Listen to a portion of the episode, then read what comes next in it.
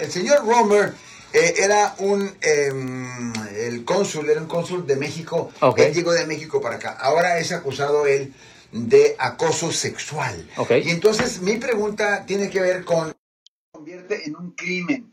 La dama, muy gráficamente, el día de ayer estaba viendo un video que ella sube, ¿verdad? En, su, en, su, en sus niveles, o sea, en su social media, Sí. en la cual ella describe que él la comienza, le comienza a tocar la pierna, right?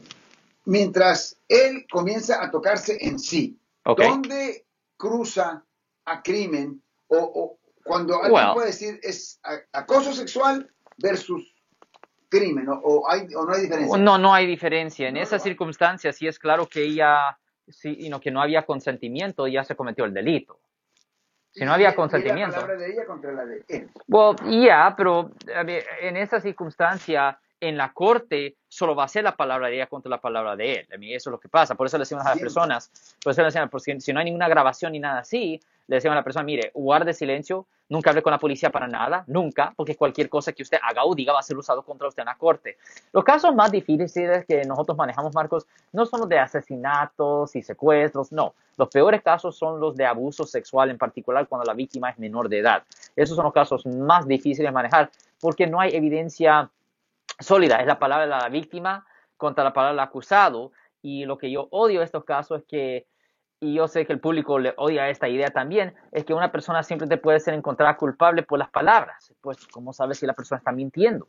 Hay personas que son fantásticos para mentir y ah, pueden convencer a un jurado de que el acusado sea culpable cuando en realidad no hizo nada.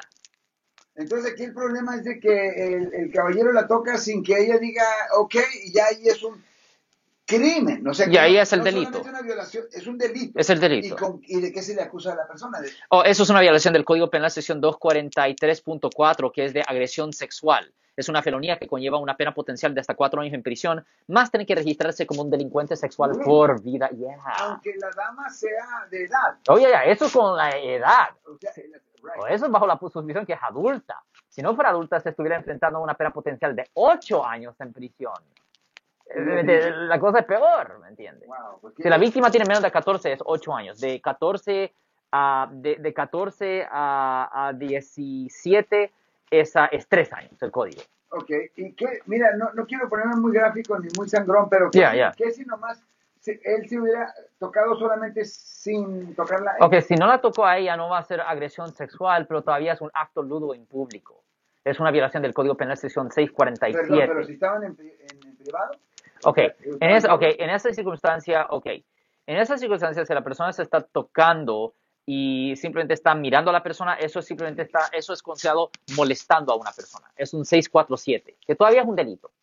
Todavía es delito. Que también te pueden meter en... Exactamente, porque si ella dice, hey, para de hacer eso, stop it, you know, para de estar tocando enfrente de mí, ¿sabes? y continúa, ok, pues ahí, ahí puede haber un problema. Ahora, tú mencionaste el público. Obviamente, si lo hacen público, eso Pues es peor, porque ahí está una posiblemente exposición indecente, hay diferentes códigos. Wow. Si les gustó este video, suscríbanse a este canal, aprieten el botón para suscribirse y si quieren notificación de otros videos en el futuro, toquen la campana para obtener notificaciones.